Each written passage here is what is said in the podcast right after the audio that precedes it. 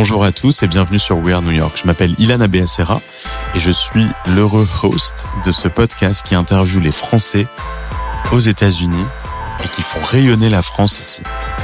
Alors, je suis aujourd'hui co-founder et CEO d'une startup qui s'appelle Dots, qui évolue dans le monde de la productivité. Et je suis aussi investisseur derrière un fonds qui s'appelle Origins, cofondé entre autres avec Blaise Matudi et qui, qui investit dans des startups euh, consumer tech aux États-Unis ou en Europe. We Are New York, c'est un podcast que j'anime maintenant depuis quelques années. C'est une nouvelle saison aujourd'hui qui démarre. Et les interviews que je ferai seront beaucoup moins fréquentes, malheureusement, car mon emploi du temps ne me permet pas de faire beaucoup plus. Mais par contre, les interviews que je ferai, vous allez le voir, seront de très très haut niveau. En gros, c'est des interviews que je ne peux pas refuser. Cette année, je vais être aussi être accompagné de Elsa de Seine, qui a toujours été très proche de, de We Are New York et qui va, elle, à son tour, devenir host et interviewer d'autres personnes dont vous adorerez écouter l'histoire aussi. Et ça, ça démarre aussi maintenant. Voilà, n'hésitez pas à nous mettre 5 étoiles sur Apple Podcast ou sur Spotify euh, pour que plus de gens découvrent ces histoires fantastiques. À très vite dans ce nouvel épisode.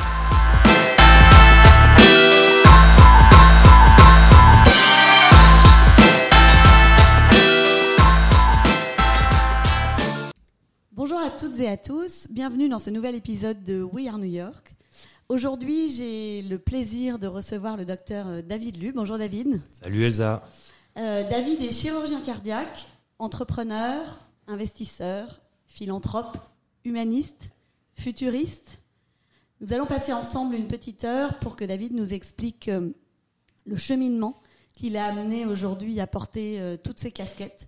J'ai lu quelque part, David, que hum, tu avais eu la vocation extrêmement tôt de devenir médecin, à trois ans. Donc je crois que tu remportes la palme dans l'ensemble de nos, de nos interviewés de cette vocation euh, si, si, tôt. Euh, Est-ce que tu veux bien te présenter euh, en quelques mots pour que après on puisse décrypter ce parcours et, en tirer les apprentissages qui feront grandir notre communauté? Dis-moi, qui es-tu, David? Écoute, merci de, de, me recevoir aujourd'hui. C'est un, grand plaisir de pouvoir discuter avec toi de tout ce parcours. C'est un long parcours, euh, très atypique. Beaucoup, on peut mettre beaucoup d'adjectifs ou de, titres devant qui je suis. Euh, mais je suis euh, juste un, petit gars du sud de la France, né à, à Nîmes. Voilà, euh, fils de, de docteur Lu, le vrai, l'original, mon père. Euh, qui est euh, qui est arrivé euh, en France euh, de Chine quand il avait à peu près 18 ans, qui est lui devenu médecin et qui a changé la on va dire l'approche de la médecine holistique et de la médecine chinoise en France. Il est devenu professeur d'acupuncture dans, le sud de la France à l'université de de Montpellier Nîmes. et puis de ma mère qui est une infirmière puricultrice. Donc tu vois, tout ça, ça fait un peu le berceau de, qui je suis devenu. Euh, je pense que la vocation, en tout cas, ce dont je me rappelle, c'est que j'adorais traîner dans le cabinet de mon père. Donc, euh, on habitait un appartement au-dessous du cabinet à Nîmes. Euh, donc, il recevait des patients. Moi, je montais, j'attendais dans la salle d'attente. Je devais pas faire de bruit. Et puis, entre deux patients, je me faufilais dans le cabinet pour voir, tu vois, le, les, les, petites aiguilles d'acupuncture. Je me rappelle encore de l'odeur de l'alcool, de l'encens. Euh, des, euh, des, pièces d'anatomie, des crânes, euh, des poids d'acupuncture sur, sur les, les mannequins. Donc j'ai toujours baigné un peu dans ce, dans ce, dans cet univers. ma mère, elle, était infirmière à la DAS, qui était en fait cette, cet organisme qui s'occupe des, de la protection des enfants, la PMI, la protection maternelle infantile.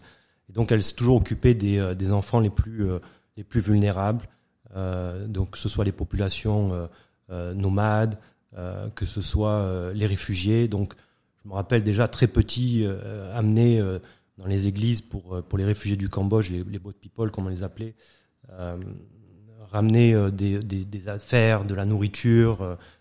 C'était, je pense qu'ils ils étaient cachés dans le dans le, le, top de l'église c'était donc j'ai encore c'est c'est vraiment ces souvenirs très très donc ça forgé qui qui je suis euh, le, le, dimanche, on avait des patients qui venaient à la maison, donc euh, sur le, on va dire sur dans, le dans le, salon, on avait, euh, on avait les amis qui venaient se faire piquer euh, par, par mon père, euh, et donc euh, traités gra- gratuitement. Donc je pense que j'ai toujours vu ça, donc j'ai toujours baigné dans, euh, euh, dans euh, on va dire, cette, euh, cette énergie de pouvoir donner, euh, être sûr que les gens autour de soi soient bien, euh, être sûr qu'on leur amène la santé si on peut.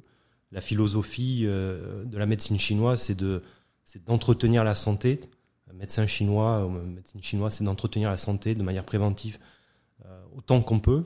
Et puis, c'est pour ça qu'on est payé. Et puis quand quand on fail, quand on, on échoue, on doit traiter le patient de manière gratuite. Et donc ça, c'est une philosophie qui m'a toujours resté, qui m'est toujours resté. Donc voilà, donc ça, ça c'est qui je suis. J'ai grandi, j'ai grandi voilà dans le sud de la France. Euh, ensuite, j'ai commencé ma faculté de médecine, et donc c'est là où À Montpellier aussi? Voilà, à Nîmes et ensuite à Montpellier. Donc c'est la même faculté, mais euh, j'ai fait mes- ma première année où j'ai redoublé. Euh, j'ai passé la deuxième, donc il faut jamais s'arrêter à la première, au premier, au premier, premier essai, voilà. Euh, et puis c'est là où je suis devenu médecin. Donc en France, on devient médecin après avoir fini son internat. Aux États-Unis, on devient médecin après avoir fini la faculté de médecine, qui dure quatre ans. Euh, donc voilà, j'ai commencé, euh, j'ai commencé à être euh, probablement à, à voir des patients avant d'être médecin, parce que je faisais déjà des remplacements de, chirurgie quand j'étais à la fac de médecine. Et puis, et puis très rapidement, après, je suis devenu, même donc avant d'être médecin, un humanitaire, euh, où j'ai un peu Oui, parce parcouru que là, euh, on, différents parcours. On a, on a parlé de chirurgien cardiaque et à la fin, a- a- après toutes ces, Ouais. toutes ces casquettes de philanthrope, on voit bien euh, dans ton récit les différentes approches médecine holistique qui, qui font euh, le pan entre la médecine allopathique et puis toutes les, toutes les, les médecines alternatives chinoises et autres. Et peut-être que le parcours de ta maman te donne la vocation un peu plus philanthropique et solidaire, en tout cas, de venir euh, aider euh, ou apporter des soins dans des, dans des centres. Dans ton parcours, tu es passé de Montpellier, Martinique, Afrique beaucoup, Los Angeles et New York. Comment ça se passe? Là, tu quittes, tu quittes Montpellier, tu fais des stages, tu as des missions humanitaires.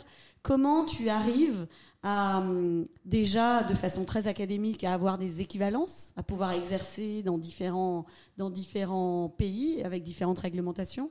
Et comment tu, ta vie, j'ai lu aussi que tu avais eu un accident euh, à 20 ans qui avait changé ta vie. Est-ce que tu, peux, étape par étape, sans que ce soit trop, euh, nous expliquer comment tu as grandi on, con- on- on- on conçoit, on entend, on perçoit euh, tout ce qui t'a nourri. Comment euh, tu, te construis petit à petit? Ben, La, construction, c'est des, des petites briques, une après l'autre. Et c'est ce qui est très intéressant, c'est quand tu quand tu vois déjà le résultat. Et donc moi, j'ai toujours su. Alors je peux pas te dire à quel âge, mais j'ai une photo à trois ans où j'étais déjà déguisé en chirurgien. Donc j'ai toujours su que je voulais être médecin. Donc ça, c'est une chose qui m'a toujours animé. Donc au fond de moi, j'ai toujours bâti ma, ma vision, mon parcours sur l'impact que je pouvais avoir. Euh, et donc ça s'est transformé en, ce parcours médical. Et ce parcours médical, euh, je pense qu'il a été aussi ponctué par euh, un parcours de vie que souvent tu ne choisis pas, mais qui pour autant peut t'amener sur des, euh, euh, des voies et des, euh, des aventures, des journeys comme on appelle ici, euh, qui sont extraordinaires. Et donc effectivement, j'ai commencé ma, ma, ma faculté de médecine à Nîmes.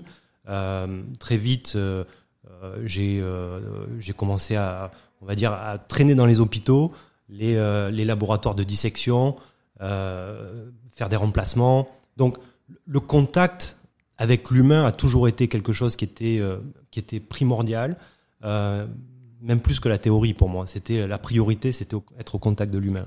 Euh, à 20 ans, j'ai eu un accident de voiture où j'ai perdu ma petite amie qui s'appelait Émilie. Elle était étudiante en droit international et, donc ça a vraiment changé ma vie. D'un coup, je pense que toutes les aspirations, le, le mur, la maison, le, l'édifice que tu, que tu bâtis dans ta tête s'écroule. Et donc, tu dois trouver euh, comment rebâtir avec des nouvelles briques. Et c'est là où ce dont tu parles est très important, c'est d'avoir les bonnes fondations. Quand des fondations sont solides, et donc la fondation, c'est l'éducation, c'est ton entourage, euh, ta famille, les amis, euh, La confiance? La confiance, ouais, mais tu la perds vite, la confiance, quand, quand tu es en face de la mort. Et donc, j'ai eu le malheur de perdre quelqu'un que j'aimais, j'ai eu la chance de survivre. Donc, il fallait transformer ça. Et donc, je pense que c'est là où c'est important. C'est quel est, comment tu trouves ensuite la force, mais surtout le, pourquoi, le pourquoi toi, et pourquoi tu as survécu, et pourquoi, qu'est-ce que tu vas faire du reste de cette vie. Voilà. Donc, de là, tu, tu, tu changes de mindset. Et le mindset, pour moi, ça avait toujours été d'arriver aux États-Unis, d'avoir une vie successful, d'entrepreneur, chirurgien. Je me voyais avec une clinique euh, à Los Angeles euh, ou à Central Park. Et puis, euh, et puis là, les choses ont, ont, ont changé. Je, je me suis plus dit que l'intérêt, c'était ça. Ton prisme change, c'est plus la, la, la, façade de la réussite, c'est plutôt qu'est-ce que je vais faire de, de, ce, de ce don. Exactement, et je pense que c'est là où, euh, c'était en février 2020, 2001, euh, et en juillet 2001, je me suis retrouvé au Burkina Faso. C'était au début de probablement des conflits avec la Côte d'Ivoire. Quand tu dis je me suis retrouvé, c'est une forme de fuite. Tu as décidé de partir, tu as saisi une opportunité. Ouais, je pense que c'était le, c'était le début de la reconstruction. Le, le deuil a plusieurs phases. Mm. Euh, la reconstruction est, en est une. Euh, je pense que très très rapidement, euh, j'ai saisi que, en tout cas, je sais pas, j'ai entendu ça quelque part, c'est venu. mais je pense que c'était cette mission-là. Donc il euh, y a rien de très spirituel, mais pour moi euh, le fait de ne pas avoir sauvé cette vie faisait que j'avais une dette. Et donc cette dette, elle devait être en faveur de tous les autres qui n'avaient pas de cette chance. Voilà. Et donc euh, je me suis retrouvé à, récupérer du matériel médical dans le cabinet de mon père, à l'hôpital. Euh, ma mère faisait des paquets avec euh, trois, trois amis, Kader et Pierre, on est, qui sont toujours mes meilleurs amis. On est partis euh, dans un endroit qui s'appelait, euh, qui s'appelle toujours Ouagadougou, qui est la capitale du Burkina Faso, où j'ai commencé à, à, créer. Qui s'appelait la haute volta, j'imagine, le, le, à l'époque, non? Oui, qui était, oui, oui, qui était tout à fait la haute volta. Euh, et, et, en fait, je pense que ça, c'est le début de, de cette deuxième vie, en fait. Euh, cette deuxième vie vouée aux autres, à donner et à construire pour les autres. Voilà. Et donc, euh, donc je suis devenu, c'est pour ça que je dis que je suis devenu un humanitaire avant d'être médecin, parce que finalement, quand j'ai voulu appeler euh, tous les grands organismes sans les citer, on m'a dit non, non, finis tes études. Aujourd'hui, ce que tu peux nous aider à faire, c'est faire des cartons. Donc j'ai dit non, pour ça, c'est bon, j'ai ma mère. donc elle nous aidait à, faire les cartons, à envoyer ça à la douane, on a envoyé les médicaments. Mais mais ce qui s'est passé, c'est que j'ai vraiment essayé, j'ai mis toutes les, les étapes l'une les unes après les autres pour voir ce que ça allait devenir. Je savais exactement ce que je voulais que ça devienne. Je voulais que ça devienne une, une organisation qui, qui puisse vraiment aider à l'échelle et avoir un impact. Euh, et là, il fallait, euh, il fallait commencer. Donc commencer, c'était, euh, c'était aller sur, aller place, sur place, apprendre. Je connaissais rien. J'avais 21 ans. Euh, et donc je connaissais moins de l'humanitaire, je connaissais la médecine et je connaissais presque rien de la médecine. Donc j'ai trouvé, euh, on va dire, des deux, trois cofondeurs, comme on appelle maintenant, euh, qui étaient prêts à, partir pour cette aventure, qui étaient assez fous, euh, mais qui étaient assez, qui avaient aussi assez confiance en moi, parce que c'était mes amis, pour dire, OK, je le fais pas vraiment pour l'expérience, mais plutôt pour t'aider. Et donc, et donc on est parti, et, et c'est devenu une association qui s'appelait Émilie, euh, voilà pour euh, en sa oh, mémoire. dommage. et voilà qui, qui, qui, voulait dire espoir médical international de la ligue interétudiant donc on a trouvé un truc. On a essayé de brander le truc voilà. Mais qui avait euh, du sens pour tout le monde. pour, pour nous ça avait énormément de sens. Euh, c'était tous des amis d'Émilie. Quand on est parti là-bas on a senti en fait qu'il commençait à avoir un momentum. Les autres étudiants voulaient venir. Les professeurs parce que moi j'allais taper à la porte de tous les chirurgiens. Je disais venez opérer. Il y a des, des enfants qui ont qui ont une hydrocéphalie, c'était des les enfants avec des, gros, des grosses têtes, on va dire, euh, et, et, donc euh, en mettant, en faisant une petite opération, on pouvait les, on pouvait les aider énormément, presque sauver leur vie ou en tout cas la qualité de vie qu'ils avaient, leurs parents. Donc on a commencé à travailler sur comment faire venir des chirurgiens, parce que moi je l'étais pas, euh, et comment ils allaient pouvoir sauver des enfants qui avaient des malformations. Et donc on s'est retrouvé, euh, on s'est retrouvé en Afrique. Il n'y avait pas de téléphone à l'époque. Euh, tu devais aller dans des cabines téléphoniques euh, locales où on te prêtait un téléphone. Il y avait presque pas d'internet. les, dossiers patients électroniques, la télémédecine, mais c'était c'était même pas encore un rêve, ça n'existait pas. Donc on, s'est retrouvé là-bas et quand on revenait, on devait convaincre ces médecins pour qu'ils viennent sur place. Donc on faisait des petits, maintenant c'est on va dire un pitch deck de l'époque. Donc c'est un petit diaporama avec une avec une musique alarmante, des, euh, des photos, euh, des photos de terrain, et, euh, et ça a marché. Ça a marché. les chirurgiens ont commencé à venir. C'est vrai, c'est des vrais cas. On peut les aider. Donc on a commencé à lever un peu plus d'argent, avoir des partenariats avec l'industrie qui finançait des équipements. Et au fur et à mesure, on a, on a créé cette communauté de gens qui étaient animés par un seul purpose ou, mission, ou but, objectif, c'était d'aider aider ces enfants. Et donc, quand les gens ont commencé à avoir les vrais résultats sur place, des enfants qui étaient opérés avant, après, des malformations, des euh, et peu importe, c'était soit des malformations fonctionnelles, euh, elles n'étaient pas encore vitales, mais euh, mais ça changeait la vie de beaucoup de gens. Et, euh, donc ça a été magnifique. On a fait on a fait ce parcours d'Afrique jusqu'en Asie du, Sud-Est, et ça occupait ça occupait la majeure partie de, mes études de, de médecine. Et ce qui a changé, c'est une personne qui est le professeur Dimiglio. Euh, donc tu as peut-être entendu parler, euh, qui était un chirurgien pédiatrique à, la fac de Montpellier. Un jour, quand je suis arrivé, il m'a dit "Écoute, fils, euh, chez moi, tu mets une cravate. Il faut que tu sois bien habillé. Tu mets une cravate. Il faut bien parler." et, donc, il m'a, je pense, il m'a, il m'a inculqué la, on va dire il m'a appris plus que la médecine et la chirurgie, il m'a appris à voir très loin. Il t'a donné les codes? M'a donné les codes pour venir aux États-Unis. Et donc, s'il n'avait pas appelé un de ses amis, qui était euh, Namir Katkouda, qui est un, chirurgien à, à USC, il lui a dit "Écoute, j'ai un, un de là, il faut que, il faut que tu l'aides, il va venir en stage chez toi, voilà, à USC." Il m'a dit "Par contre, tu t'occupes de tout." Et donc, j'ai dû monter à, tu vois, à 22, 23 ans, un dossier pour convaincre le doyen, convaincre que j'allais passer euh, six mois qui sont devenus un an, convaincre mes parents que j'allais financer tout ça, euh, convaincre euh, l'université que ça allait être bon pour eux, et, euh, et me convaincre que c'était pas uniquement une fuite, mais que c'était c'était une construction. C'était une brique de plus dans. Une autre brique, une autre brique. Et en fait, c'est là où, où souvent tu, tu penses que il y a toujours quelque chose qui est décousu dans, ou fragmenté dans un parcours. Mais quand tu, tu- quand tu as vraiment ton, ton why, ton long terme, ton, ton but long terme, tu sais pourquoi tout est fait. Euh, et donc très tôt, moi, j'ai voulu, euh, j'ai voulu m'exposer à la, à la santé américaine. J'ai toujours été fasciné par, euh, Tu parlais anglais déjà? Oui, je parlais, je parlais anglais.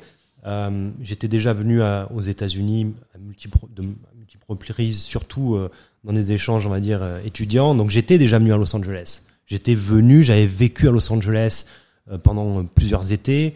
Euh, J'étais euh, accroché au bus à 13 ans, passant dans, dans Times Square et regardant ces lumières. Dit, un jour, je serai là. Donc ce rêve existait. Il n'est pas venu de la télé, il est venu du voyage. Mes parents ont toujours insisté pour que que je voyage. Eux n'avaient pas pu voyager quand ils étaient jeunes. Ils nous ont offert, à ma sœur et moi, euh, cette opportunité. Je pense que ça, c'est vraiment quelque chose de très important. Il faut voyager au maximum, s'imbiber de toutes les expériences du monde, qu'elles soient aux États-Unis, ailleurs, et le plus tôt possible. Donc ça, ça m'a permis de comprendre qu'il y avait cette énergie, euh, cette énergie était là. Vital. C'était, c'était vital parce que à ce moment-là, peut-être que j'en avais besoin, euh, mais aussi parce que peut-être que pour faire naître euh, d'autres projets que j'avais déjà en moi, c'était l'endroit. C'était l'endroit qui était ouvert à ça. C'était l'endroit qui était respecté pour ça. Où il y avait les bonnes personnes, où il y avait la, la, la vélocité qui, qui me fallait à l'époque. Et puis euh, maintenant, j'ai l'impression de, de travailler vite. Euh, mais euh, j'ai vieilli, donc à 20 ans, en- c'était encore plus fou. C'est-à-dire que tout doit- devait être fait rapidement, essayer, tester, échouer. Et C'est le pays c'était le test. et c'est pays, c'est le pays du test, du test. Et donc je pense que ça, ça m'a permis de d'évoluer très très rapidement. Euh, et pas, je, je dis pas évoluer dans ma carrière, je dis évoluer personnellement ou comprendre que j'avais d'autres atouts que la médecine. Et euh, voilà. Juste pour comprendre dans le parcours, est-ce que ce stage d'un an te permet de valider des équivalences ou comment, comment tu peux après exercer en étant médecin français euh, aux États-Unis? Est-ce que tu as le droit? Est-ce que c'est facile? Est-ce que Non, et ça, et ça, c'est quelque chose que que je regrette. Euh, J'aurais dû passer toutes mes équivalences américaines, mais à cette époque, tout le monde me disait, vas-y, passe tes équivalences, pas tes équivalences. Je dis, non, non, non, moi je veux opérer. Et donc je partais faire des missions humanitaires. C'était euh, ma priorité numéro un, ça a toujours été ça. Elle a, elle a pas changé. Les outils que j'utilise maintenant sont les briques que de l'édifice que je monte pour euh, dans 10 ou 20 ans. Donc peut-être qu'on le voit pas aujourd'hui de l'extérieur. Euh, merci en tout cas de, me permettre de l'expliquer, mais tout ce que je construis en général a une vision sur les 20 prochaines années. Euh, je pense que dans le monde d'aujourd'hui, on voit sur les souvent sur les trois prochains mois, sur les cinq prochains euh, les cinq prochaines années pour des investisseurs. Moi, c'est sur les, les 20 prochaines années parce que ce qu'on peut construire et qui change euh, qui change la vie ou la culture prend longtemps. Ça prend des générations. Donc, oui, j'aurais dû passer mes équivalences. Beaucoup me l'ont dit. Et, et, et, presque tant mieux que je l'ai pas fait parce que sinon je serais, tu te serais ancré ici. je serais full time job dans euh, dans euh, dans un hôpital, probablement avec euh, un super titre et, euh, et beaucoup de, de papiers scientifiques. Euh, j'ai jamais été bon pour ça et j'ai jamais voulu écrire. Et ça, c'était aussi on me l'a reproché. On m'a dit non, tu dois être un académique pour être un bon médecin. Euh, moi, j'ai toujours privilégié l'humain. Euh, oui, et le contact terrain, on, on, le sent bien. Voilà, et, et le terrain, donc donc c'est un choix. Euh, mais c'était pas un choix qui était stratégique, c'était un choix qui était intuitif par rapport à qui j'étais. Et, j'ai des amis qui, euh, qui sont partis aux États-Unis, euh, qui sont euh, qui sont très successful dans leur carrière de chirurgien. Un, joyeux et, et Calfa qui était donc je les salue parce que ce sont mes mes confrères et mes collègues de fac.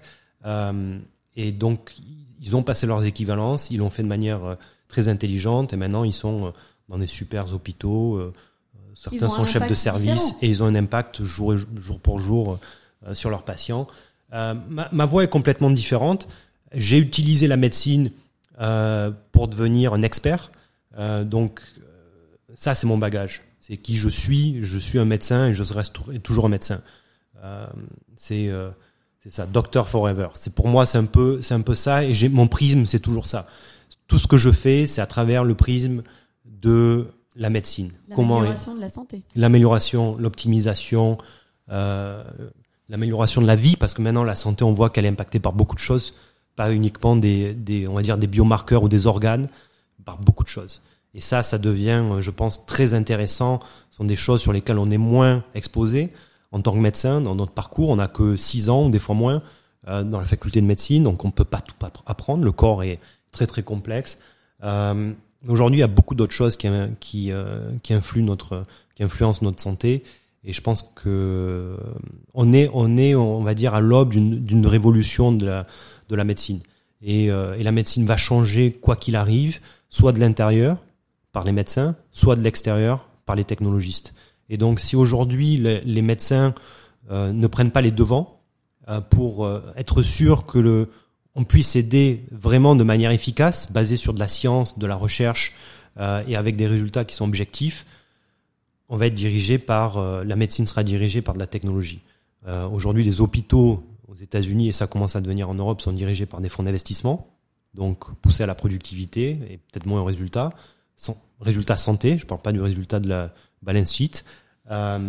Et donc c'est là où on va dire qu'il y a ce, cet enjeu primordial post-Covid, si on est encore en, si on est déjà en post-Covid, c'est un enjeu primordial. Il y a une prise de conscience des acteurs de la technologie, des acteurs euh, des, euh, des, investissements. Et si euh, le corps médical, ou en tout cas santé, ne se réveille pas, il sera absorbé. C'est intéressant ce que tu dis parce que j'ai interviewé la semaine dernière Pierre Giraud euh, qui monte un studio venture autour de la conscience euh, tech et donc il concilie lui aussi la science et la conscience avec une partie euh, médecine alternative, psychédélique, évidemment éminemment data puisque c'est une tech, mais c'est vrai que ça vient aussi composer cet élément autour de la santé. Tout à l'heure en off, on a parlé de healthspan et de. Est-ce que tu peux nous, nous faire un petit, un petit point là-dessus sur l'allongement de la durée de vie et de la santé, puisque tu avais une approche intéressante qu'on a partagée avec Ilan. Mmh, mmh. Tu peux nous... Tout à fait, ouais. Bah, je, là où c'est super intéressant, c'est que on a toujours entendu parler de l'espérance de vie. Ah, il faut vivre très longtemps, c'est le, le c'est super de vivre longtemps, on va tout faire pour vivre longtemps. Et, et ce dont on, on s'est rendu compte, c'est qu'aujourd'hui, finalement, on, a, on a de la chance de vivre plus longtemps parce que effectivement, il y a quelques années, je parle même quelques décennies juste, hein, on, on mourait à 50 ans. Aujourd'hui, on monte, on peut monter à plus de plus de 100 ans. Euh, la, moyenne, alors ici la moyenne aux États-Unis, l'espérance de vie moyenne est un peu plus basse qu'ailleurs, mais bon, 80 80 ans, c'est une moyenne euh, euh, qui est qui est aujourd'hui, on va dire, average dans les les pays les plus industrialisés. Vivre très longtemps sans la qualité de vie, c'est pas intéressant. Et, et c'est pour ça que l'extension de la vie, juste pour ajouter des années, elle est intéressante que si tu gardes cette qualité de vie. Et donc, avant on parlait d'espérance de vie, je pense que la traduction aujourd'hui c'est un peu le lifespan, ok, euh, la durée de vie totale. Donc tu peux vivre, on va dire, jusqu'à 100 ans. Je pense que même les, les nos enfants aujourd'hui, ceux qui vont vivre jusqu'à 130, 140 ans, sont peut-être nés.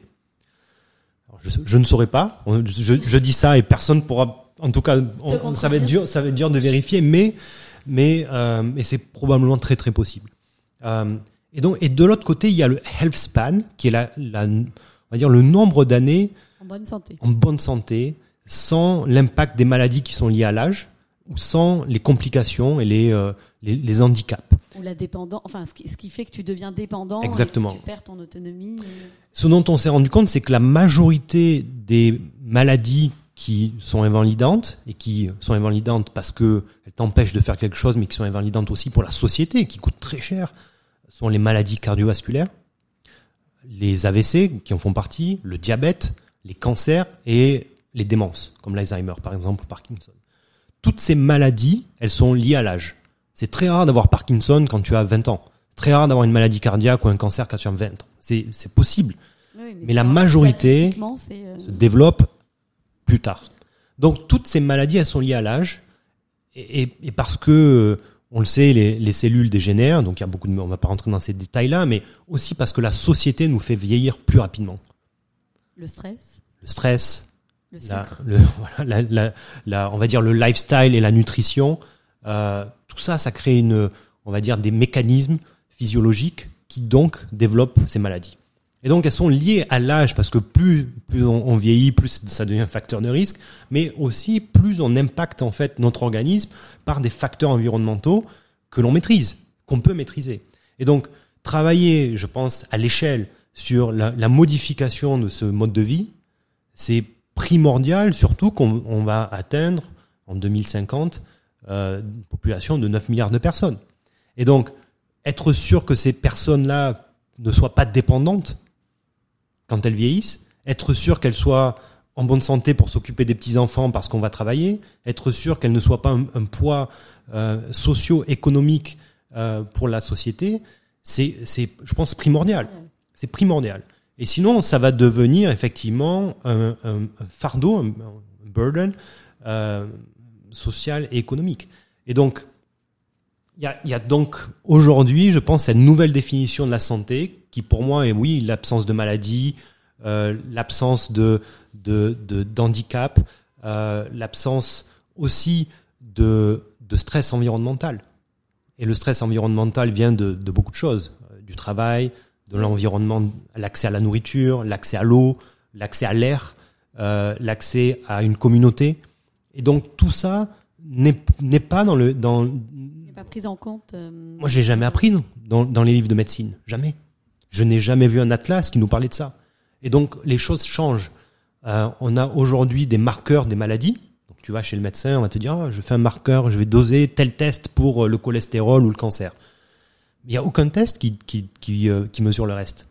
On, ce sera une parfaite transition pour euh, l'ensemble des briques. On a parlé des briques, et ou en tout cas des casquettes. Euh, tu as monté un, stu un, studio de venture, en tout cas pour développer des startups, et notamment pour aller investiguer dans les parties épigénétiques, enfin en tout cas toute la partie préventive et autres. Est-ce que tu peux nous dire comment tu structures euh, ces, ces, boîtes, là plusieurs, euh, je parle d'Absolutis, mm -hmm. Earth Fund, plus récemment Harty. Comment, comment elles ont évolué, tu les as constituées dans le temps et euh, où t'en es aujourd'hui? Écoute, chaque, euh, moi je considère que chaque boîte, on les appelle des boîtes. Pour moi, chaque fois c'est une aventure pour un, but très précis. Euh, le, le, Heart Fund, ça a été la, continuité en fait de Emily Humanitari, donc qui a été commencé en 2001, donc ça fait 20 ans, ça s'est pas arrêté. Mais quand je suis devenu chirurgien peu importe les années, mais il y a, une dizaine d'années, euh, je me suis dit, il faut vraiment qu'on focalise sur le, problème numéro un dans le monde, le premier killer dans le monde, tueur, ce sont les maladies cardiovasculaires. Plus que tout combiné. C'est- incroyable. Plus que le cancer, les guerres, les, tout combiné. Les maladies cardiovasculaires. Il y a à peu près une vingtaine de millions qui meurent chaque année. Donc quand on, met des chiffres comme ça, ça veut dire, ça veut rien tout dire. Donc c'est pas vraiment im- important. Mais quand tu vois des vraies personnes, des enfants qui n'ont pas accès, et notamment en Afrique, je me suis dit ça c'est un gros problème. Parce que la solution existe. Et donc on a, on n'est pas venu créer la solution, on est venu apporter l'accès à la solution. Et donc le, le Fund en fait, et donc je te, je te parle de ça parce que ça a toujours été le, la, le, le leitmotiv et le, le purpose de monter entre entre guillemets, je vais air quote, des, des boîtes. Pour moi, la, la boîte ça a toujours été un outil pour achever. Oui, c'est un Voilà, moyen. c'est un moyen. Et donc, euh, donc, je, t'en parlerai. Le, le venture studio, c'est moi. Il n'y a pas d'autres. C'est mes idées euh, ou avec d'autres qui sont combinées. Comment on monte une équipe, comment on développe un projet, et comment on va sur le terrain. Oui, mais aux US, c'est important de labelliser, de, Exactement. de processiser, Et c'est pour ça. De mettre un nom sur cette boîte pour qu'on sache que euh, David est chirurgien cardiaque. euh, il a monté un venture studio, un studio d'investissement à capital euh, risque. euh, et, euh, et en même temps que tu te professionnalises dans l'ensemble des dispositifs que tu développes. Ouais, ouais. Et donc, donc le, le Fund en 10 ans maintenant est devenu un des acteurs de la santé cardiovasculaire, vraiment focalisé sur les pays émergents et les pays en développement. Euh, Aujourd'hui, on veut vraiment avoir un focus très très spécifique sur le continent africain pour les dix prochaines années.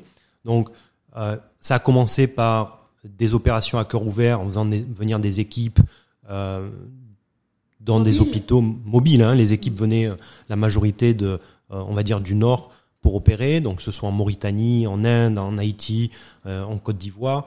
Et au fur et à mesure, on a voulu créer localement. Et ça, ça a toujours été la volonté, je veux dire, c'était dans le manifesto depuis le départ. Le jour euh, où le Heart Fund euh, est successful, c'est le jour où il, il, euh, il disappear.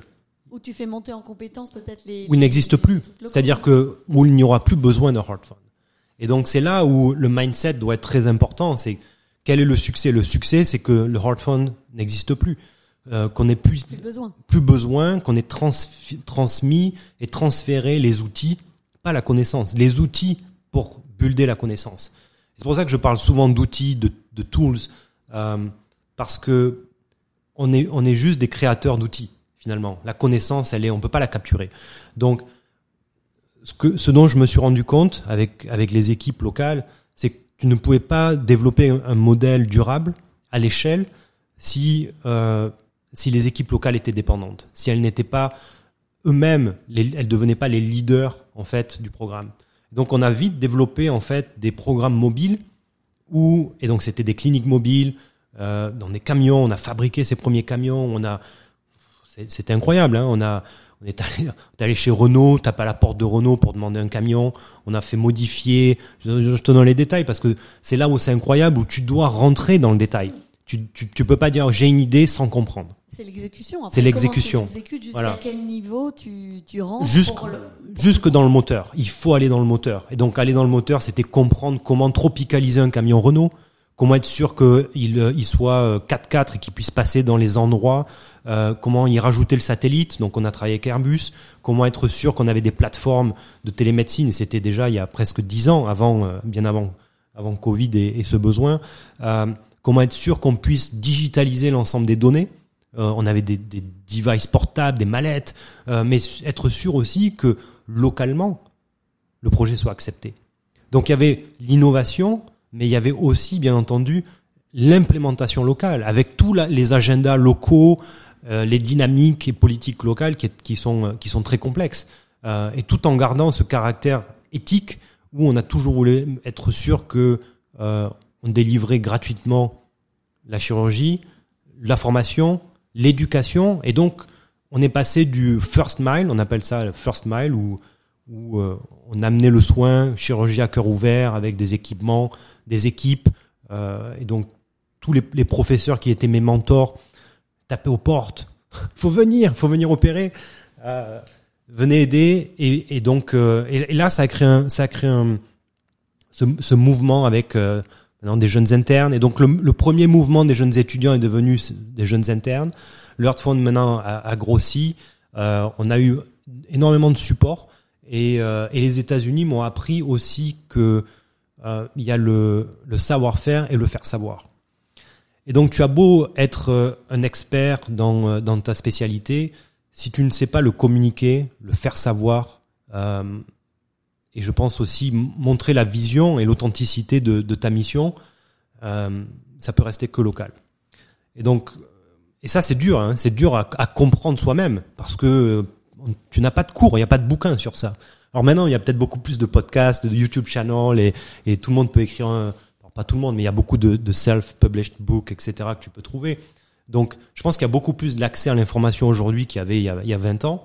Euh, et donc, tant mieux pour les, les, les, plus jeunes médecins, les nouveaux entrepreneurs ou, ou les hybrides, un peu comme moi. Euh, mais finalement, tu y viens à publier. Tu disais, on te demandait, on t'a reproché dans un, dans un parcours académique de ne pas publier. C'est une autre forme de publication. Tu publies tes résultats sous d'autres médias, peut-être plus généralistes, mais qui te permettent d'aller chercher des fonds et de rendre ton, de fédérer en fait autour de ton ouais. projet, non plus qu'une communauté d'experts, parce qu'en général les publications elles sont d'experts à experts ou enfin pour qu'elles restent uniquement dans le milieu médical. Là, ça te permet d'avoir euh, de faire du marketing. Exactement. Et c'est pour ça que tu vois le, le c'était important d'avoir on, est, on était des médecins, donc euh, c'est très dur d'avoir accès. Alors comment on a eu accès? Euh, On s'est dit on va on va on va faire du real life. Et c'était même pas télé-réalité, mais on va filmer, on va faire des beaux films. Et ces beaux films vont permettre de raconter l'histoire. De toucher.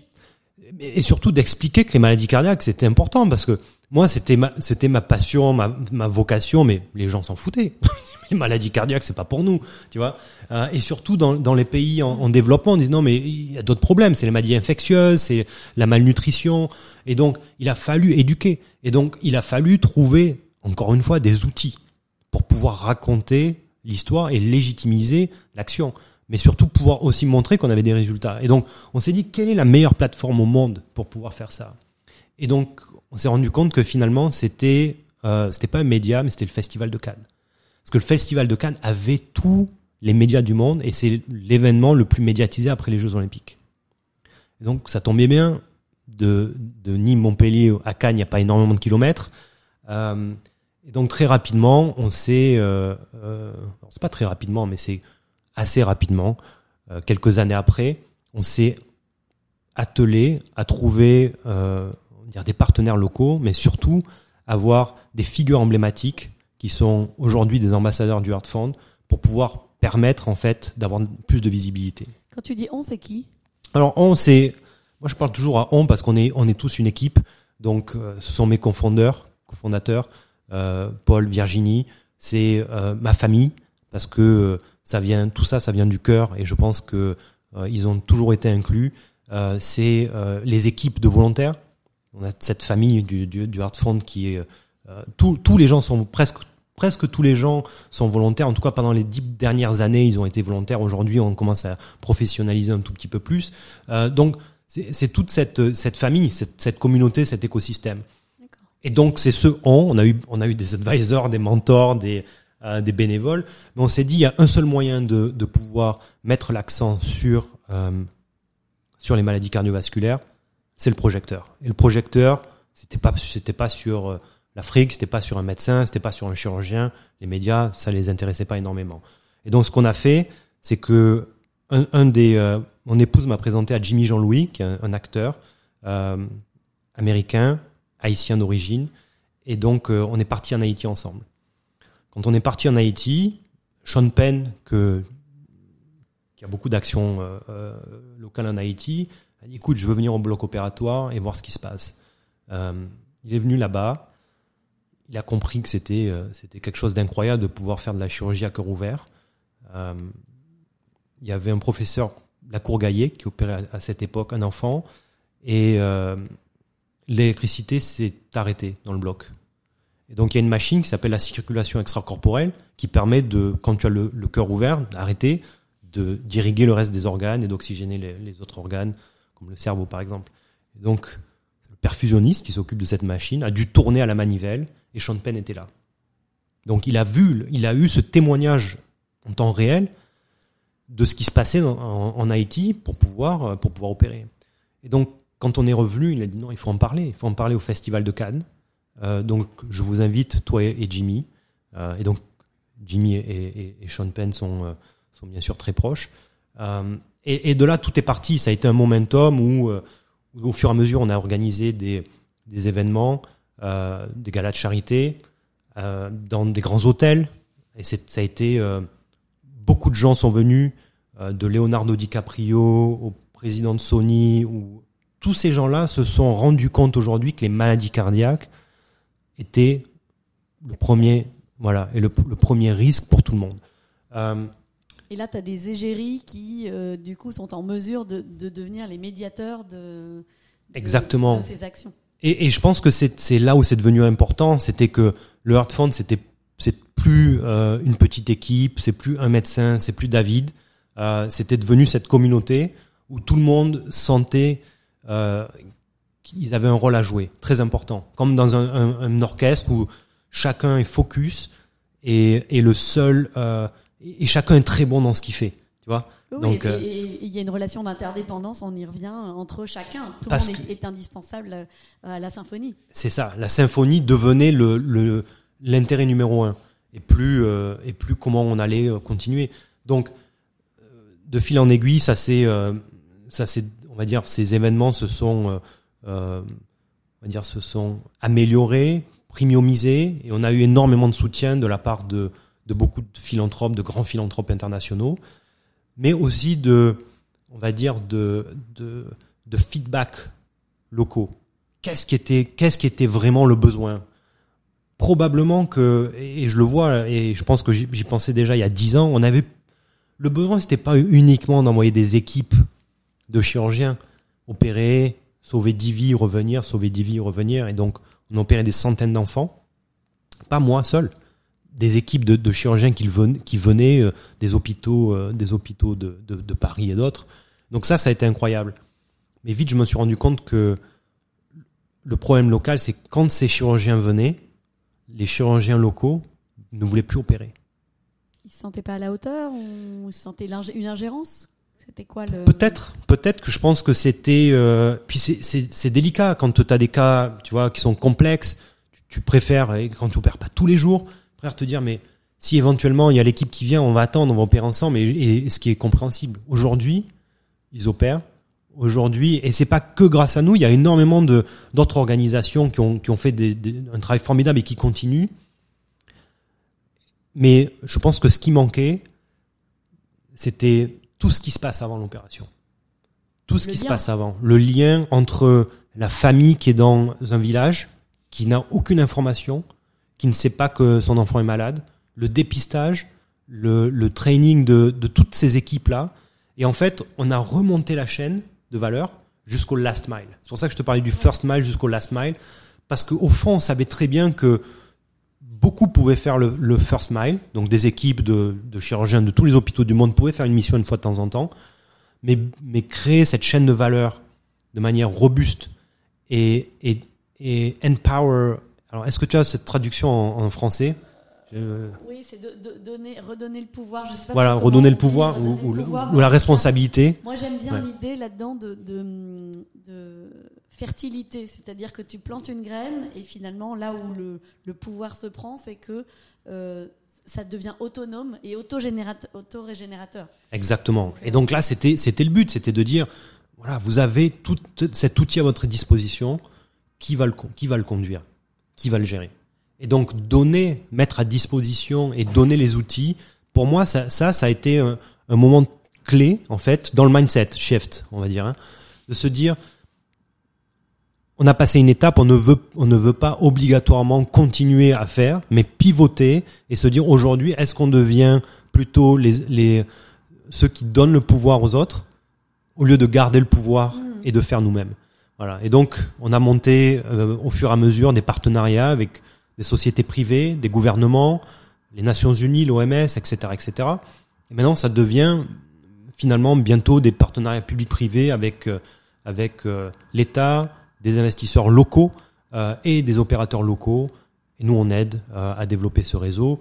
Le but du Heart Fund, c'est de venir, on va dire, ce, ce network de la santé cardiovasculaire sur le continent africain au début, sur les dix prochaines années. Et, mais c'est ce qui m'a fait aussi, euh, ce qui m'a formé, je pense, mais aussi naître ce qui maintenant se passe aujourd'hui. Et quand je suis, je suis arrivé aux États-Unis, je me suis rendu compte que c'était pareil. Les gens arrivaient au bloc opératoire trop tard. Ils arrivaient trop tard parce que aujourd'hui, personne n'a l'incentive, ouais, de, dépister les maladies, de venir au plus près des patients euh, très très tôt. Et donc, euh, j'avais mis en place un programme cardiovasculaire de dépistage dans, euh, les, banques, dans les, les gyms, où il y avait un, échographe qui portait avec même, des, même des compagnies aériennes. Et c'était marrant, les gens voulaient savoir. Ils voulaient savoir qu'ils étaient soit en bonne santé, soit ils voulaient se prendre en charge. Mais le système ne permettait pas ça. Et donc ça, c'était en 2000, 2014.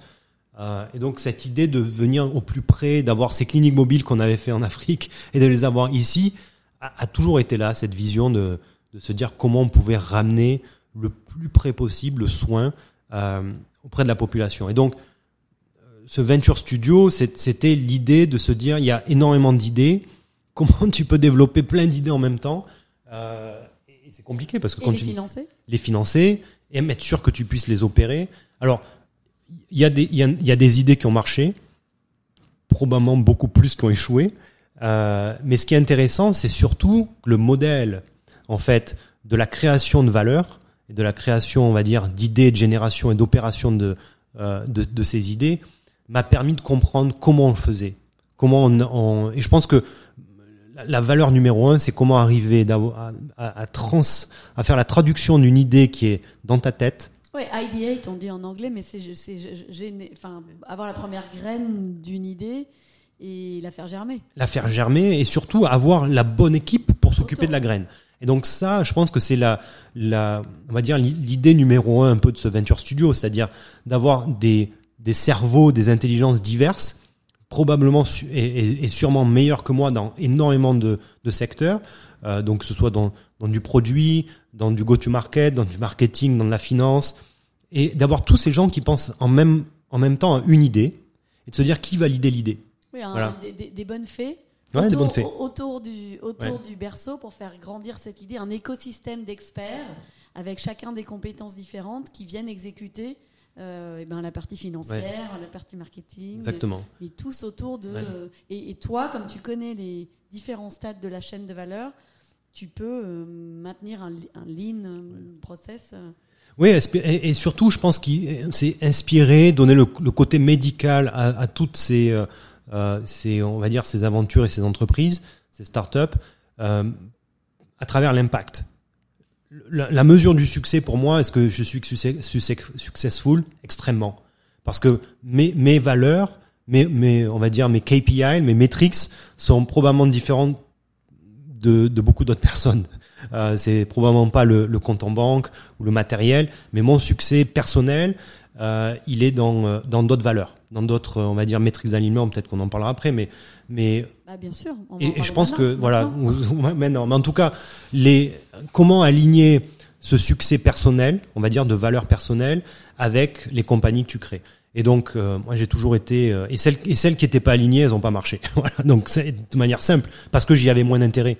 Et donc, euh, je pense que c'est là où c'est très très important de savoir pourquoi tu fais les choses, euh, on en se connaître.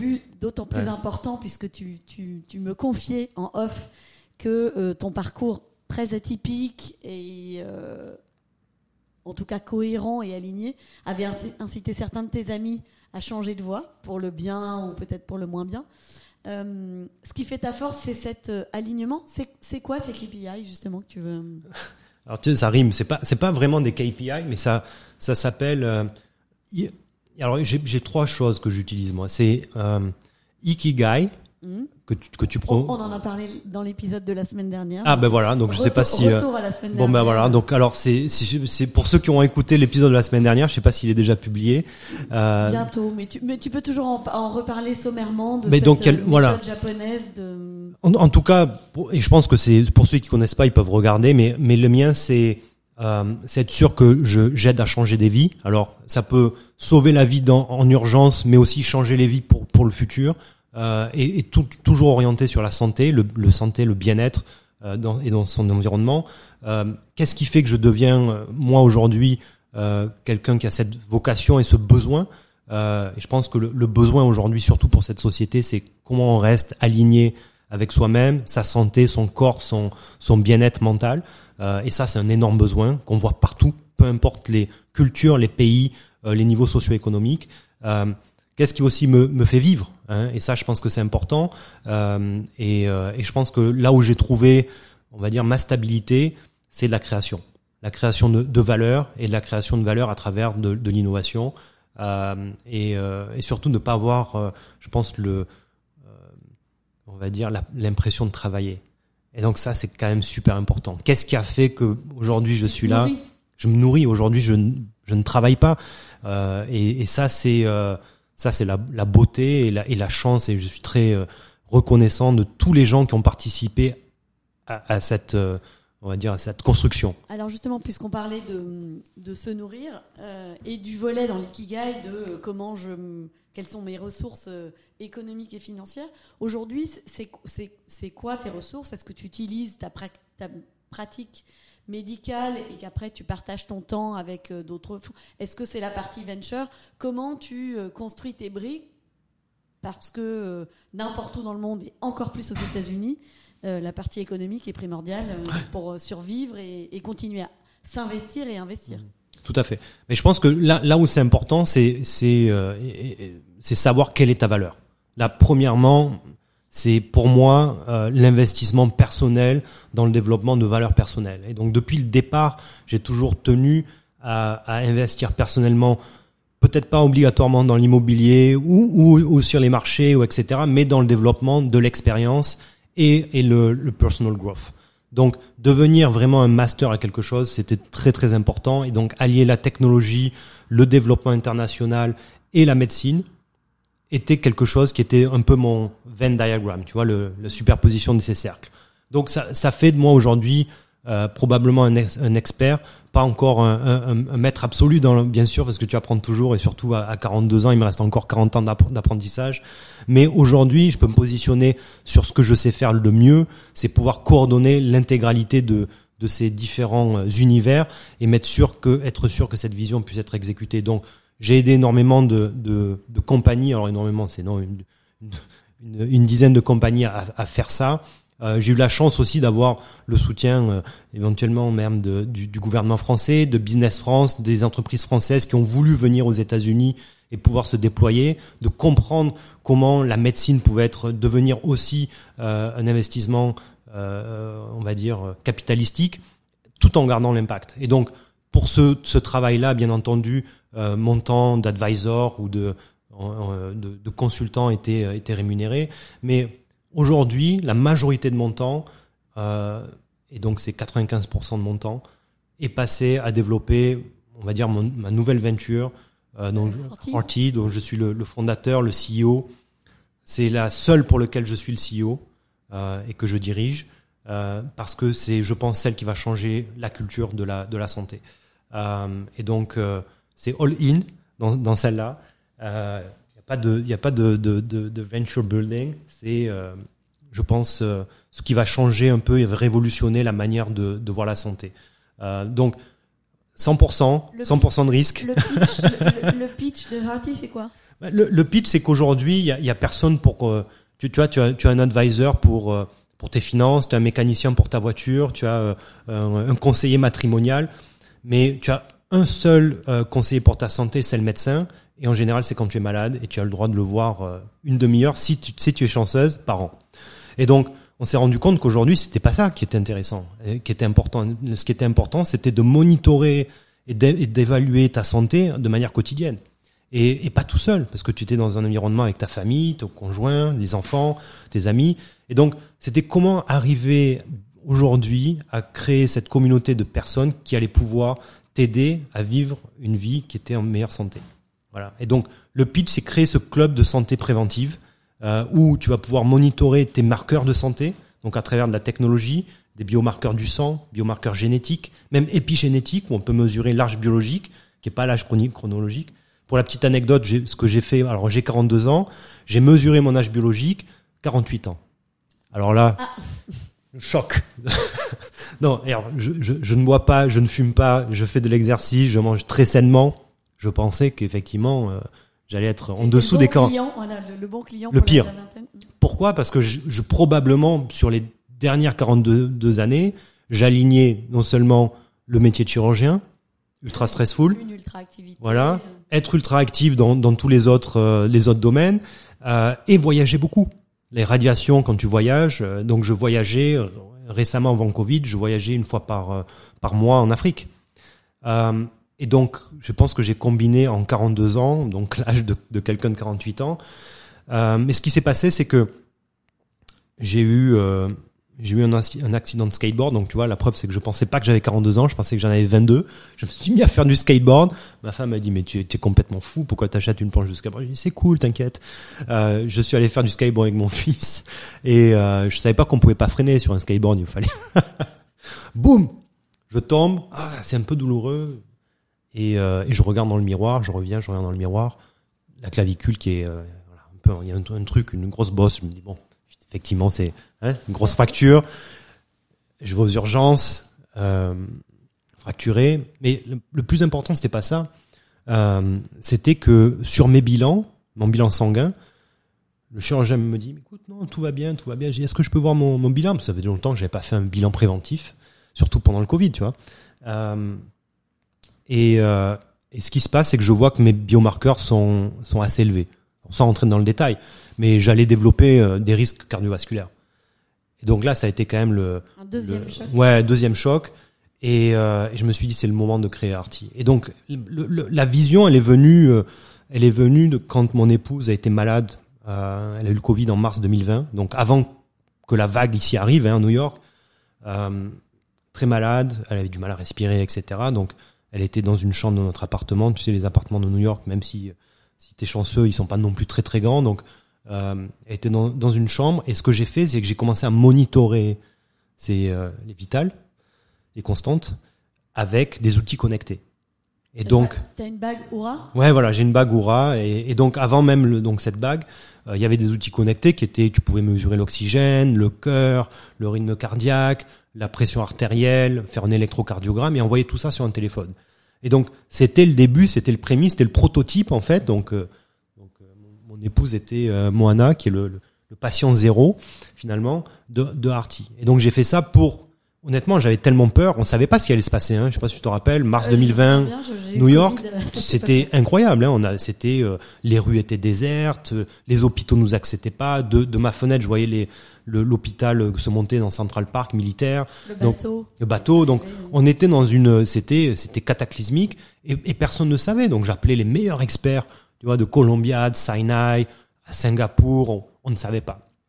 Et donc le seul moyen pour moi, c'était d'être rassuré, c'est de pouvoir lire énormément de recherches et de pouvoir monitorer en temps réel mon épouse et d'envoyer ces données à des collègues qui savaient peut-être un peu plus que moi. Voilà. Donc c'est comme ça que ça s'est passé. Et donc on s'est rendu compte que finalement il y avait personne pour monitorer ta santé. Personne. Sauf quand tu étais très malade, tu avais un cancer ou fragmenté. Voilà. voilà. Mais, mais, aucune consolidée de façon. Euh, Et surtout de te dire quoi faire, parce que maintenant tu peux monitorer énormément de choses, même avec une Apple Watch. On va pas dire que tu peux pas monitorer, mais quoi faire? Qui est là pour te guider? Et donc c'est un peu cette cette euh, Formula One Team, on va dire, euh, pour ta santé qu'on est en train de créer et, euh, et basé que sur de la donnée, que sur de la data, de la data réelle en temps réel, mais précise, de la data médicale, pas de la data uniquement lifestyle. Et derrière, alors je comprends la partie analytique, data, euh, tu vois, récupérer, récupération des données. Donc euh, une, super écurie euh, de mesures. Derrière, après, euh, comment tu, est-ce, que tu vas jusqu'à dire, euh, bon bah voilà, je, ne suis absolument pas médecin. Est-ce que euh, pression artérielle euh, trop forte, euh, mais va méditer, euh, prends je sais pas quoi. Est-ce que tu vas jusque dans les solutions ou est-ce que tu t'arrêtes juste au diagnostic euh, holistique? Non, plus que, les solutions, elles sont presque en temps réel.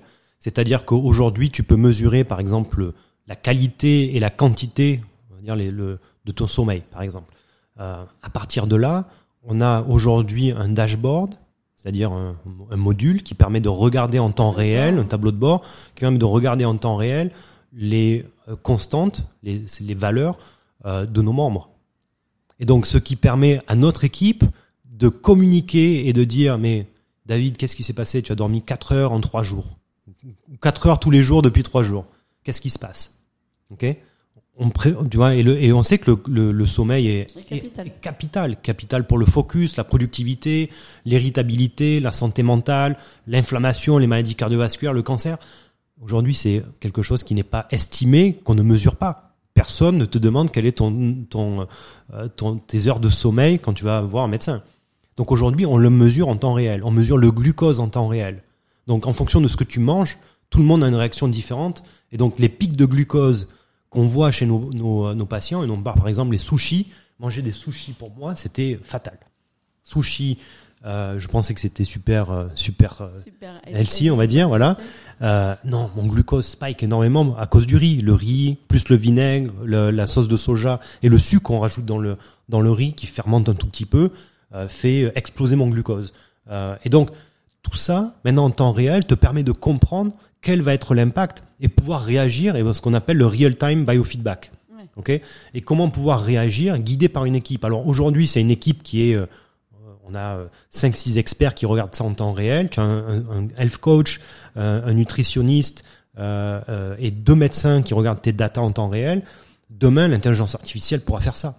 Et donc envoyer un signal disant "Eh, on a vu ça pendant trois jours. Qu'est-ce qui se passe? On t'envoie un petit trigger et surtout te dire quoi faire." Donc Ouais, effectivement, L'important, c'est euh, quels sont après qu'on te dise, tu vas chez le médecin, voilà, ton taux de glycémie est trop élevé, et vers, quoi tu peux tendre euh, programme personnalisé. Voilà. Et ça, aujourd'hui, c'est la solution. Tout le monde veut quelque chose de personnalisé parce que on est tous uniques. Uniques à travers notre, notre, notre génétique, mais uniques dans notre façon de vivre. Et donc, on veut quelque chose qui marche pour nous. Et donc, il n'y a pas un régime qui marche pour tout le monde. Il n'y a pas une, une activité physique. Par contre, ce qu'on peut faire, c'est dessiner quelque chose qui va marcher pour toi. Et quand je dis marcher, c'est produire des, des, euh, des résultats de santé, mais aussi que tu vas pouvoir euh, adapter de manière durable. Parce que le, Et la, L'intérêt, c'est la pas solution, de dormir 18 heures quand t'as pas dormi pendant 3 jours, c'est plutôt C'est de changer, ton- de changer. Et donc, quand on, on dit qu'est-ce qu'est Arty, en fait, on est vraiment une, une compagnie de lifestyle qui est basée sur de la science euh, de- du comportement. Et donc, on veut changer le comportement des gens, les aider à améliorer leur comportement pour optimiser leur santé, mais que eux-mêmes soient éduqués et empowered pour le faire tout seul. Voilà. Et le médecin, lui, pourra ensuite voir toutes ces données et de pouvoir dire ah mais attendez, nous on a vu un, biomarqueur qui était à risque, euh, euh, faisons une investigation supplémentaire sur votre cœur. Aujourd'hui, on a des tests, on, a des tests pour nos membres qui permettent de diagnostiquer 50 cancers, des cellules circulantes avant de voir la tumeur de 50 cancers. Pareil pour la plaque dans le cœur. Euh, Aujourd'hui, on a des, euh, on va dire un type de scanner qui permet de regarder la fluidité de ton sang et cette plaque qui est un peu molle avant qu'elle devienne une plaque calcifiée dans tes artères du cœur. Et donc ça, aujourd'hui, on n'a jamais appris ça, nous, il y a 20 ans. Donc ça, ce sont des nouveaux algorithmes qu'on applique à ce type de données. On peut définir aujourd'hui un âge biologique et créer ce, ce type de, de score, aging score, et c'est ce qu'on est en train de développer, nous, de manière très clinique, avec, euh, avec des études prospectives, et pour te dire qu'est-ce qui va marcher aujourd'hui comme intervention pour te garder jeune le plus longtemps possible. Et donc ça, c'est euh, c'est vraiment euh, comment euh, comment vivre jeune le plus longtemps. C'est c'est quelque chose qu'on essaie d'atteindre à travers cette cette éducation. T'en es où là de Hearty aujourd'hui? Donc toi, t'es CEO, t'as composé une équipe d'experts, euh, vous avez levé de l'argent, vous avez des partenaires peut-être gouvernementaux, corporate, institutionnels. Je sais pas quelles sont les parties prenantes de de cette start-up que tu construis. Euh, Day One, c'était il y a peu de temps. Day One, juillet 2021. Euh, je pense, chez moi, euh, j'ai rencontré. euh, donc j'avais déjà tout un deck, un truc. que J'avais déjà partagé avec plusieurs. Ils m'ont dit non, c'est génial, mais c'est fou, on n'y est pas encore, etc. Et puis j'ai rencontré des personnes extraordinaires qui sont devenus mes cofondateurs. Le docteur Frank Lipman, qui est un des pionniers en, médecine, médecine holistique intégrative.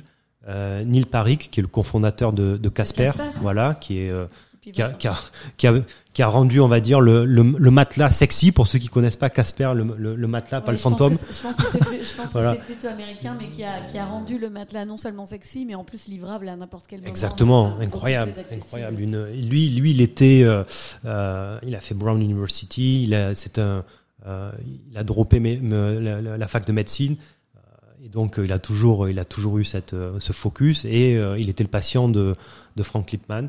Euh, et puis, euh, et puis euh, Ashish Narayan, qui est euh, le, la Associate Dean of euh, Research and Technology at Mount Sinai.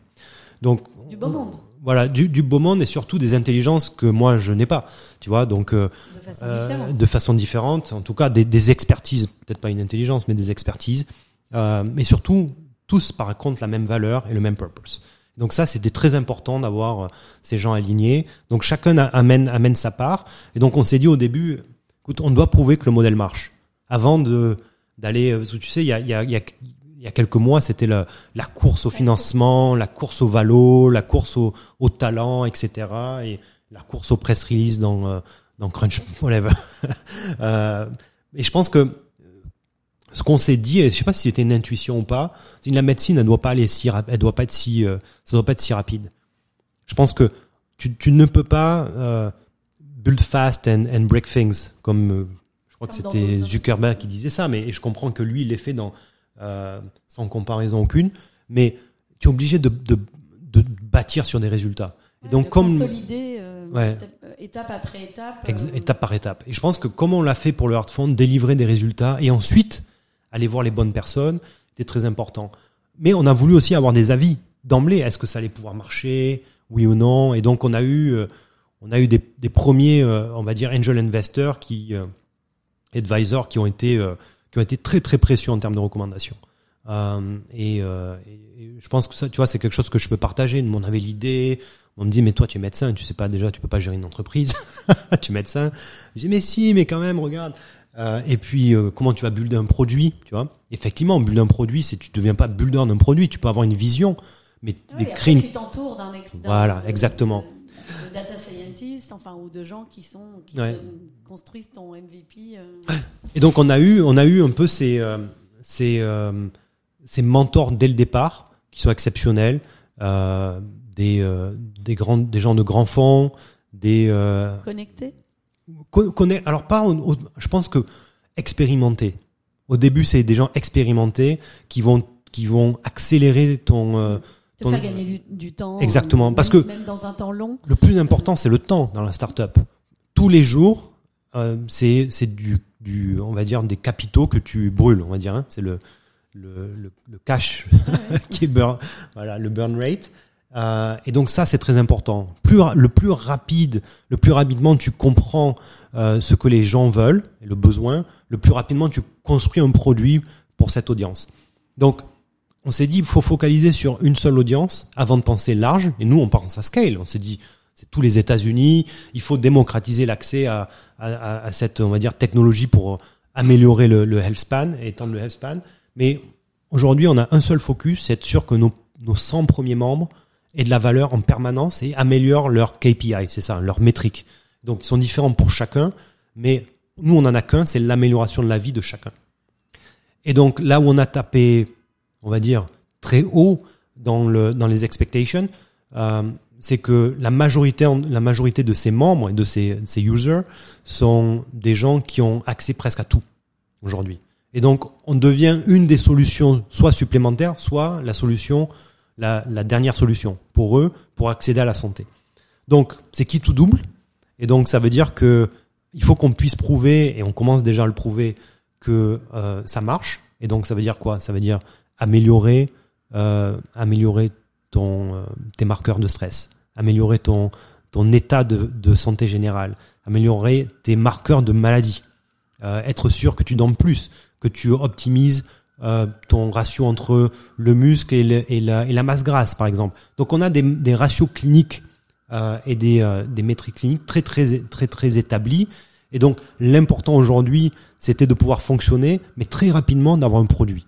Ouais, bien sûr. Et, et souvent on te dit non, il faut il faut builder et, gros accélérer très rapidement. On a préféré devenir sur le, le- on va dire passer sur le path de la profa- de- du profit que sur la croissance à tout prix. Donc on a créé un produit, on a lancé ça en mars. On a déjà une trentaine de plateformes euh, de, membres sur la plateforme. Euh, on a donc, nos revenus qui nous permettent déjà presque d'être euh, d'être autonome. Et donc pour une startup qui a moins d'un an, c'est assez extraordinaire. Et donc là maintenant, on va continuer à builder pour pouvoir amener la valeur le, le plus rapidement possible. Dans les prochaines étapes, c'est quoi euh, là, là, l'année Je pense que très, rapidement, on veut, on veut s'entourer des, des meilleurs experts euh, dans la, longévité, euh, avoir montré des résultats cliniques, c'est-à-dire avoir des études publiées. Et donc c'est là où ça c'est le clin d'œil à ceux qui disaient que je ne publierai jamais, publierai au bon moment pour les bonnes raisons. Euh, et ça c'est important de savoir pourquoi et quand. Euh, et donc euh, là la publication devient importante de pouvoir montrer des résultats validés de manière efficace pour les médecins, ça c'est très important. Et donc là, là le, on va dire la stratégie de, de, de Hearty au, début, c'est de créer cette communauté, comme on l'a fait pour le Fund, comme j'avais fait pour Emily, c'est de créer une communauté parce que les gens ne veulent pas être isolés. La, le, plus gros problème aujourd'hui des, des sociétés euh, en hypercroissance, c'est que les gens sont isolés. Et si tu regardes dans tout ce qu'on appelle les, les, les zones bleues, les blue zones, Okinawa, Costa Rica, en Sardaigne, où les gens vivent centenaires, la- le, le- C'est être bien entouré. c'est être bien entouré avec un purpose et une communauté. Et donc aujourd'hui, c'est ce qui manque et c'est ce qu'on veut créer. Donc numéro un, c'est créer cette communauté en temps réel, pas une communauté sur Zoom, pas une communauté sur euh, des rooms euh, digitales, une communauté en temps réel. Euh, deux, amener euh, bien entendu le- de la valeur euh, clinique, être sûr qu'on puisse amener ça. Et donc c'est euh, presque une concierge médecine 2.0 plus un club de membres privés euh, de, de communauté. Euh, et puis trois, euh, trouver exactement ce que les gens veulent. Et ça, ça c'est quand même, on appelle ça peut-être le product market fit, tu vois. Et, et ça se ça s'invente pas, ça se design au fur et à mesure. Il y a beaucoup d'itérations. Donc c'est de builder la meilleure équipe, on va dire produit, euh, behavioral science euh, et euh, et technologique. produit, Elle, est- elle est américaine ou elle est française? Juste pour écoute, le d'œil, on a, euh, on a, on a, euh, on a, ou mixte? A- je pense qu'on a, on n'a pas de, de prérequis. Ouais, on n'a pas de prérequis. On a, on est très très inclusif, très diverse. Euh, c'est vrai que c'est pas de. J'aimerais dire que qu'on a, euh, non, on a un Euh, j'ai pas, on n'a pas un français qui dirige ça, mais c'est un appel. Alors là, si vous, on a besoin de technologistes, de AI spécialistes, data scientists et, autres. Donc, euh, donc avec grand plaisir, n'hésitez pas. Mais euh, effectivement, je pense qu'on a, on a, on a une, communauté de, de, de technologistes en France qui est incroyable. Donc ça c'est une voilà ça c'est un petit clin d'œil mais on est on n'est pas limité on est on est remote parce que Covid a fait qu'on était remote mais je pense que le on est des, animaux sociaux et on a besoin de cette cohésion. Donc nous on la remplace par la communauté dans le produit.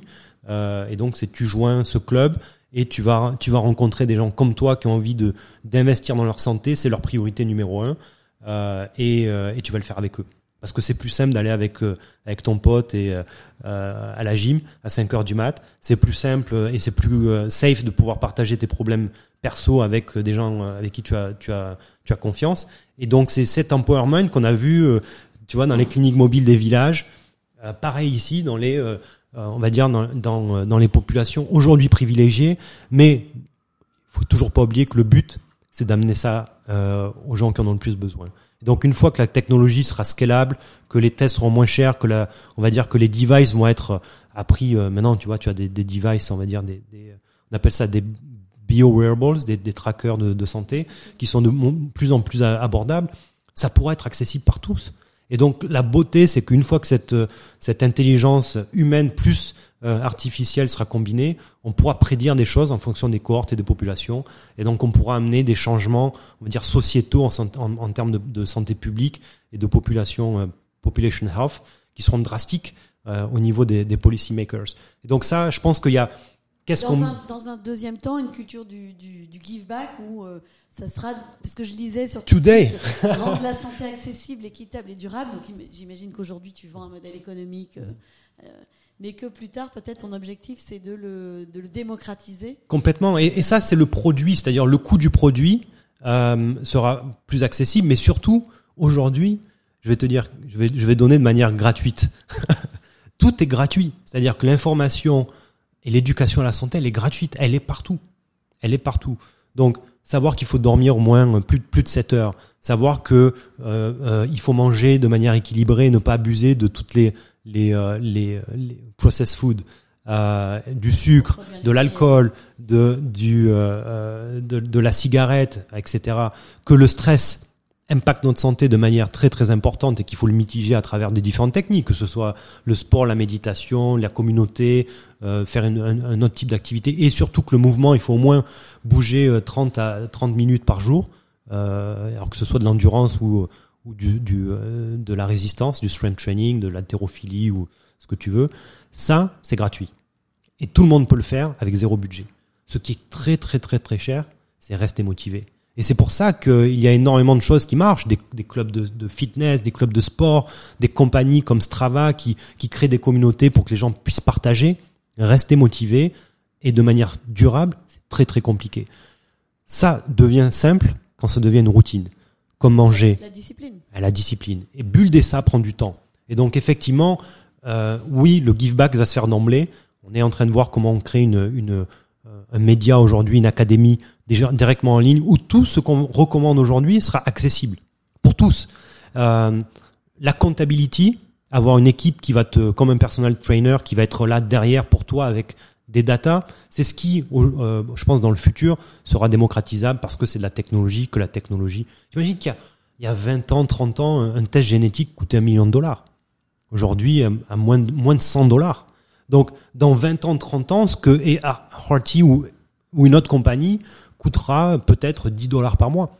Et donc, c'est là où la démocratisation vient, elle prend du temps. Il faut que les gens comprennent que ça prend du temps de pouvoir démocratiser quelque chose euh, à l'échelle. Et l'échelle, c'est pas 100 000 personnes, c'est un produit, une culture, que ce soit nous ou d'autres, euh, pour euh, des, euh, des centaines de millions ou des milliards de personnes. Changer la manière dont on fonctionne euh, et prioriser je pense, des, des choses qui sont essentielles qu'on oublie dans cette fast euh, society.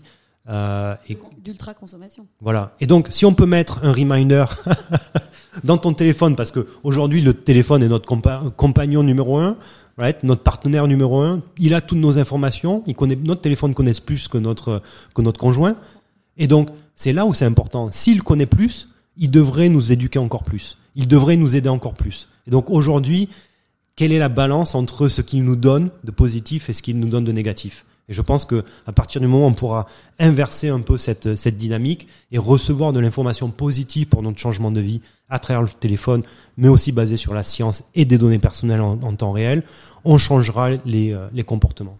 Et donc ça, c'est ce qui changera la, santé publique.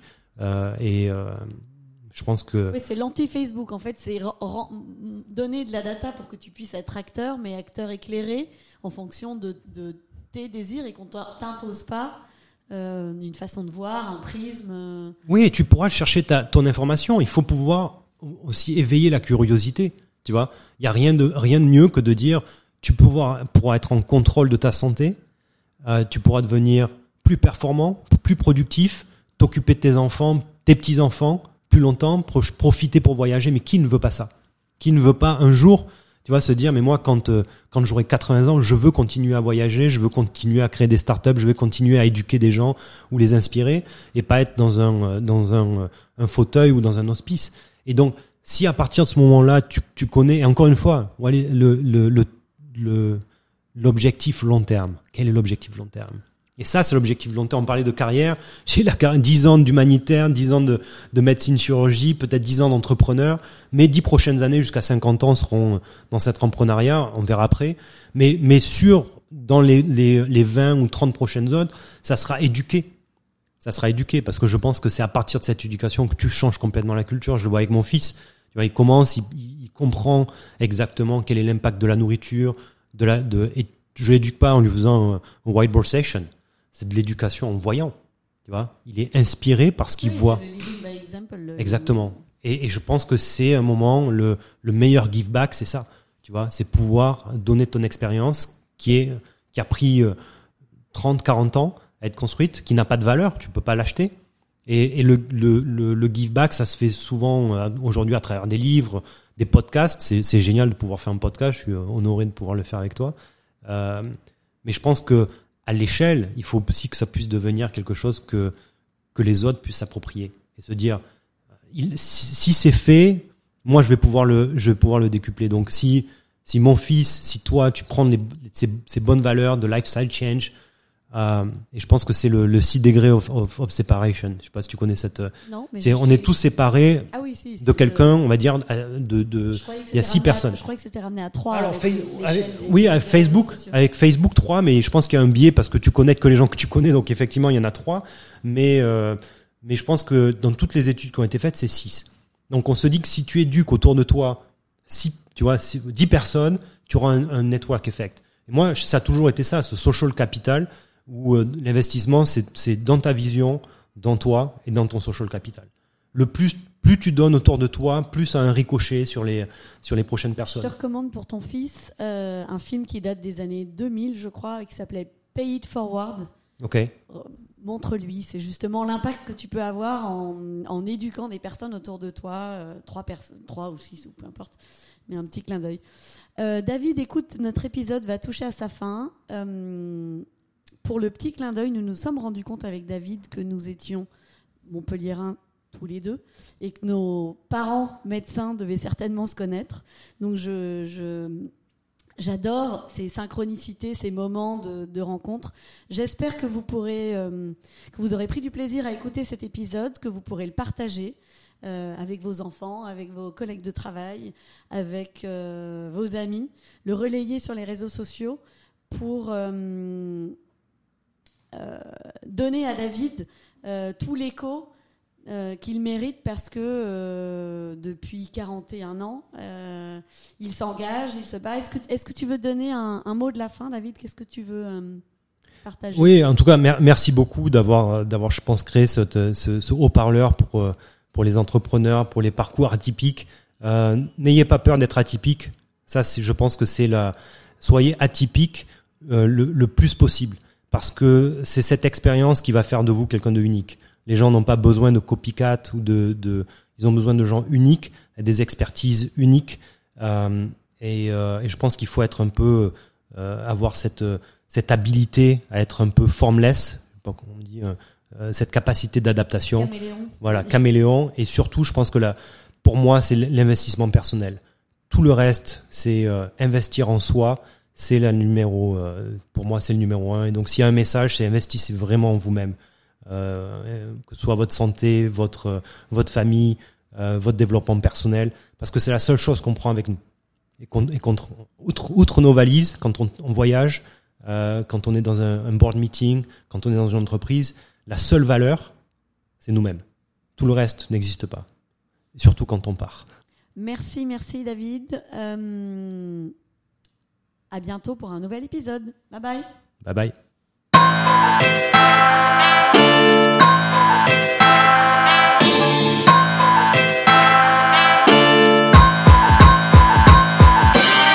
Bonjour à tous et bienvenue sur We Are New York. Je m'appelle Ilana Beacera et je suis l'heureux host de ce podcast qui interviewe les Français aux États-Unis et qui font rayonner la France ici.